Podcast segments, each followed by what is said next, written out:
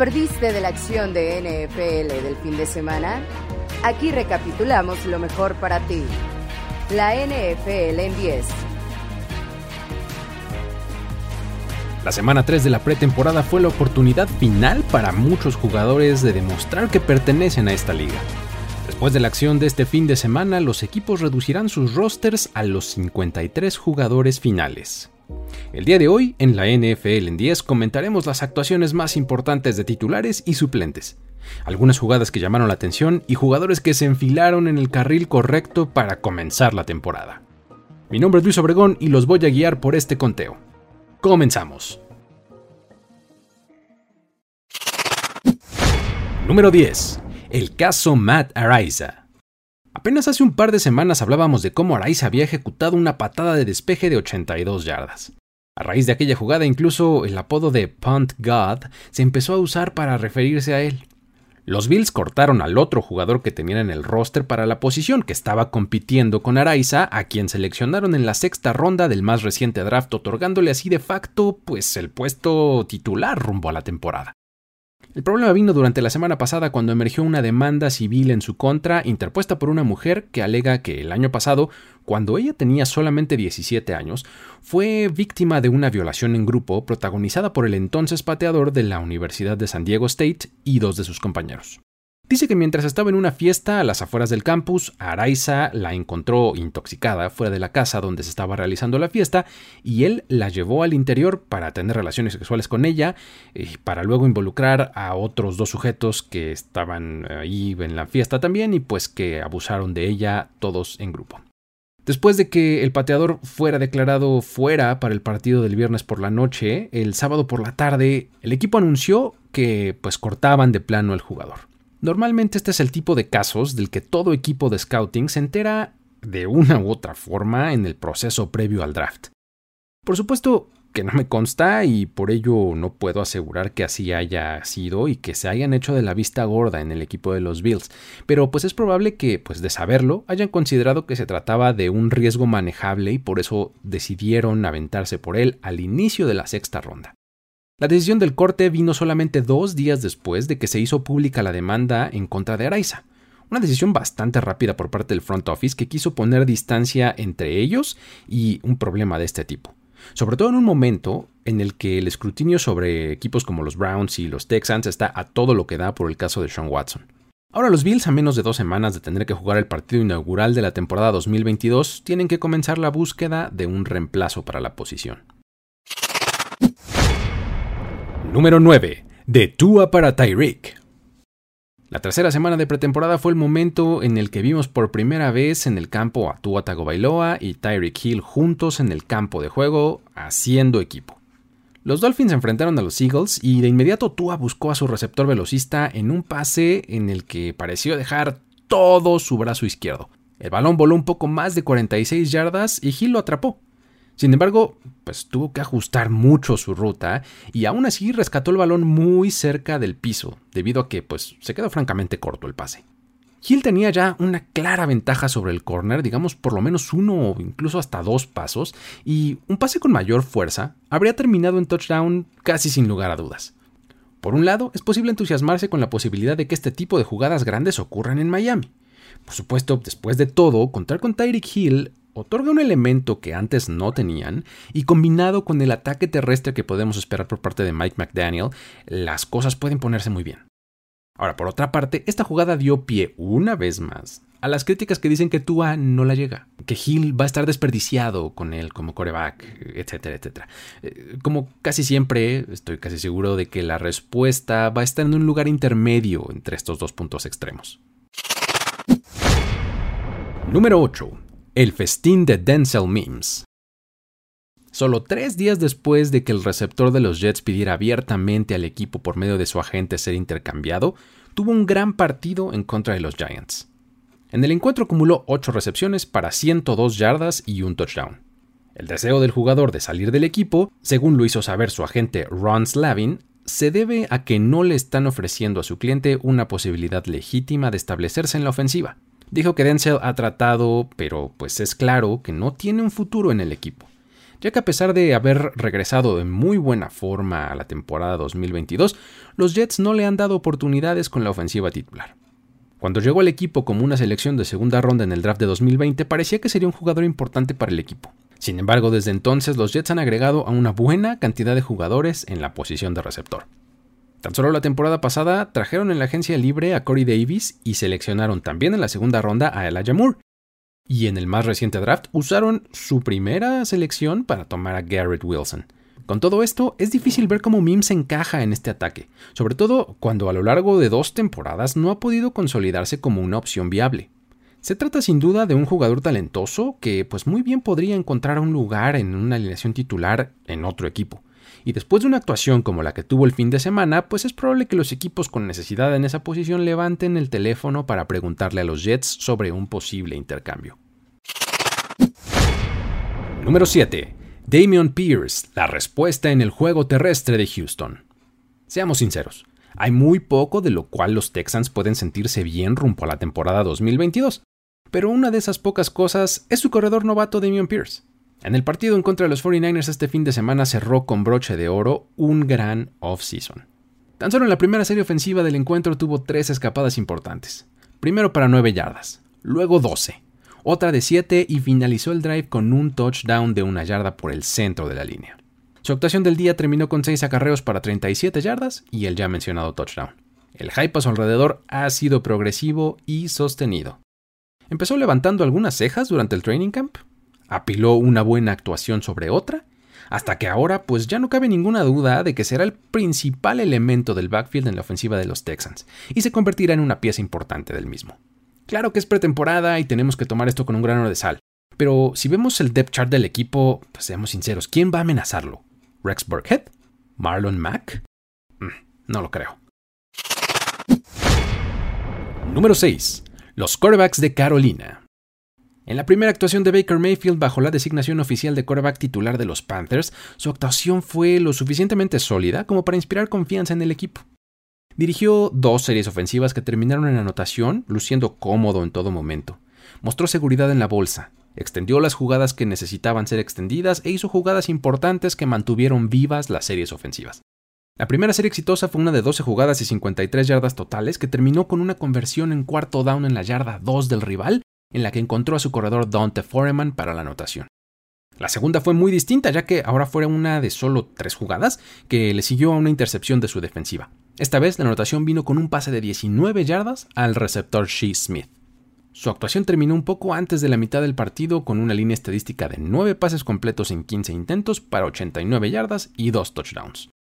Más tarde en el partido, cuando Sam Darnold tomó los controles, tuvo que abandonar el encuentro debido a una lesión en el tobillo que lo dejará fuera algunas semanas. Esto de momento deja al equipo con Mayfield como titular y PJ Walker como su backup, por lo menos para el inicio de la temporada, ya que Darnold y Matt Corral estarán recuperándose de sus respectivas lesiones. Número 5. Tom Brady en Otro día en la oficina. Al principio de la semana vimos el regreso del coreback a los entrenamientos de los Bucks tras una ausencia que se le atribuyó a razones personales. Luego nos enteramos que esas razones fueron unas vacaciones con su familia. Sí, me voy de vacaciones en pleno training camp porque puedo. Háganle como quieran. ¿Qué van a hacer? ¿Cortarme? Quiero ver. bueno, pues resulta que este sábado vio su primera y única acción en la pretemporada en Indianapolis. Fue solamente un drive, pero pues lo trató con una frialdad rutinaria con la que cualquier persona trata otro día en la oficina. Fue una actuación sólida, eficiente, precisa pero pues no espectacular. Vamos, tal cual. Hagan de cuenta un miércoles en la tarde después de la hora de la comida de cualquier oficina. Lideró una serie ofensiva sostenida de 4 minutos y medio en la que convirtió una cuarta oportunidad, cubrió 66 yardas y terminó con un field goal. En el camino completó 6 de 8 pases, cada uno a un receptor diferente, dejando en claro que pues va a haber un poco para todos los que lo rodean. Los verdaderos problemas están en la línea ofensiva, ya que, como lo mencionamos en la emisión pasada, se trata de una unidad que ha sufrido ya varias bajas con respecto a la temporada pasada. Robert Hainsey, quien estaba cubriendo la baja de Ryan Jensen como centro titular, abandonó el partido con una lesión, además de que Mick Leverett, uno de sus hombres de reserva en la posición de guard, también salió lesionado del hombro. Al momento realmente no sabemos la gravedad ni la extensión de las lesiones sufridas por estos dos hombres, sin embargo, esto nos recuerda de los problemas de profundidad que podría tener el equipo y del riesgo en el que Brady en su temporada número 23 potencialmente estaría detrás de una línea ofensiva con poca experiencia y de dudosa calidad. Número 4. Continúan los problemas a la ofensiva en los Patriots. Tercer partido de pretemporada y la tónica se mantiene. Este es un ataque que parece desarticulado. El quarterback Mac Jones jugó cuatro series y solo fue capaz de guiar al ataque a un field goal en su última oportunidad. Fuera de eso no hubo más. Lo más preocupante es que para este punto del partido los Raiders, que era su rival de esta semana, pues ya estaban jugando con los backups. En una de esas tres primeras series se presentó una jugada francamente desconcertante en la que lanzó una intercepción muy fácil a las manos del linebacker Luke Masterson. Fue una jugada en la que vio presión, Navegó bien la bolsa de protección para comprar algo de tiempo, pero al lanzar el pase, el balón salió flotado al centro del campo y pues el linebacker solamente tuvo que levantar sus manos para recibir el balón. El receptor más cercano estaba detrás de él y pues estaba rodeado por lo menos de un par de defensivos más. Tendría que estar en su cabeza para entender cuál fue su proceso de pensamiento para lanzar ese pase, porque pues viendo la jugada varias veces, francamente no lo entiendo. Terminó el partido con solamente 74 yardas y habiendo recibido un par de sacks. Las dos veces en las que parecía además que su equipo ya había conseguido un touchdown, este fue negado por un castigo. Hay que recordar que esta temporada el equipo está cambiando de sistema ofensivo con la salida de Josh McDaniels y pasan a la combinación, poco clara además, de Matt Patricia y Joe Judge. Veremos si una vez más los Patriots toman el mes de septiembre como su verdadera pretemporada, algo a lo que ya nos tienen acostumbrados. Número 3. Justin Fields da señales de mejora. El quarterback de los Bears vio bastante acción en el tercer juego de pretemporada en el que enfrentaron a los Browns y lució bien.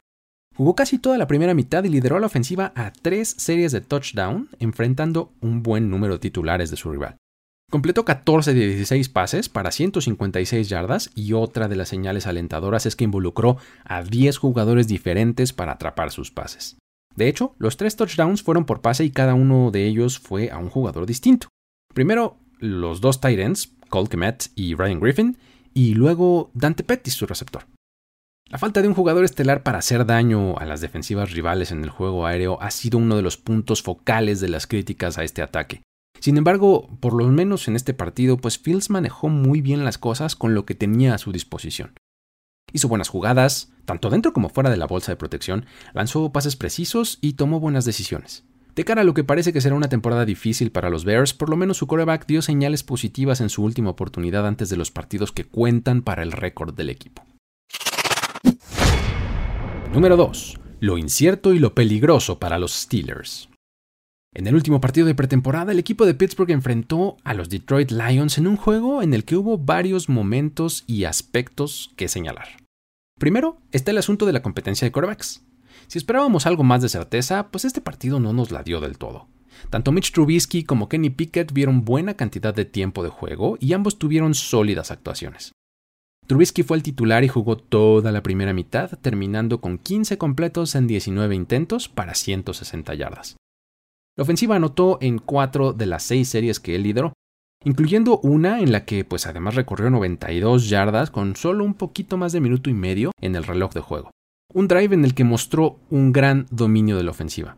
Luego vino el novato Kenny Pickett, quien en la segunda mitad solamente logró guiar a la ofensiva a tres puntos más, pero pues como lo ha hecho en toda la pretemporada se mostró muy seguro y en control del sistema. Terminó el partido con 10 completos en 14 intentos para 90 yardas. Lo que resulta bastante interesante es ver sus estadísticas acumuladas a lo largo de la pretemporada, donde tuvo 29 pases completos en 36 intentos, o sea, más del 80% de precisión, con 261 yardas, 3 touchdowns y 0 intercepciones. Todo esto para un rating de 124.7. Claro que él siempre estaba entrando al último de los partidos en donde los defensivas ya estaban jugando con reemplazos y jugadores que probablemente ni siquiera se queden en el roster final de sus respectivos equipos. Seguramente muy pronto en la próxima semana sabremos la decisión del coach Mike Tomlin sobre quién de los dos va a ser el titular en la semana 1 de la temporada regular. Por otra parte, estuvieron los sustos que se llevaron en este partido, ya que pues dos de sus jugadores titulares y francamente estelares salieron lesionados y no volvieron al campo. Se trata de TJ Watt y Deontay Johnson, su principal jugador a la defensiva y uno de los probablemente dos o tres más importantes de su ataque. Johnson salió del campo y fue directo a los lockers tras atrapar un pase de 38 yardas y se reportó que la lesión era en el hombro. No hubo muchos más detalles. En lo que a Watt se refiere, la jugada fue muy similar a lo que vimos la semana pasada con Kayvon Thibodeau, en donde el tight end TJ Hawkinson sale de trampa para bloquearlo en el extremo y fue directamente abajo de sus rodillas, haciendo que la pierna del defensivo se doblara de una forma medio extraña. Watt salió del campo para no volver.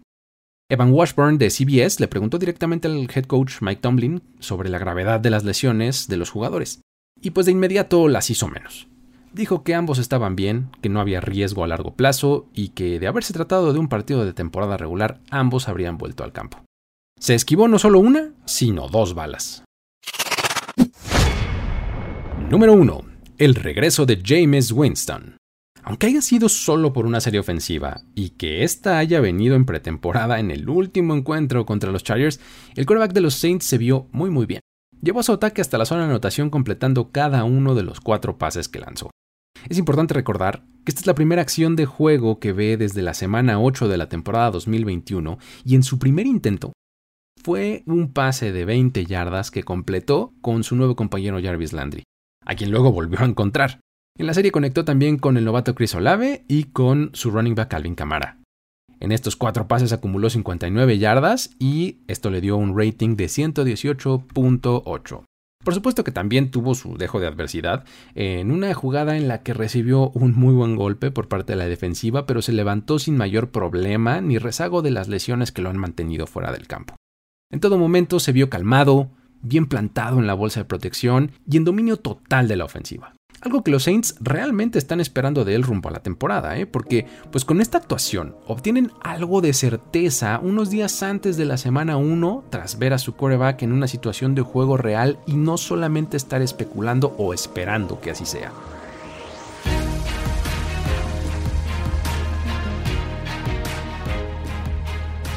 Así llegamos al final de este conteo.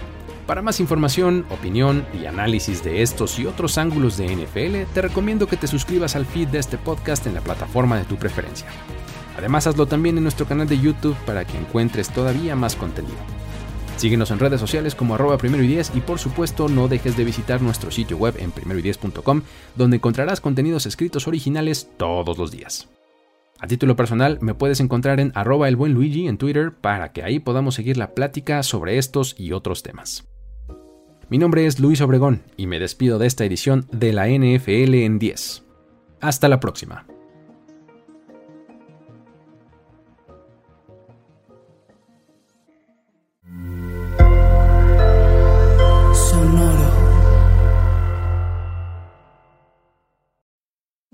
Need mealtime inspiration, it's worth shopping Kroger, where you'll find over 30,000 mouthwatering choices that excite your inner foodie. And no matter what tasty choice you make, you'll enjoy our everyday low prices, plus extra ways to save, like digital coupons worth over $600 each week. You can also save up to $1 off per gallon at the pump with fuel points. More savings and more inspiring flavors make shopping Kroger worth it every time. Kroger, fresh for everyone. Fuel restrictions apply.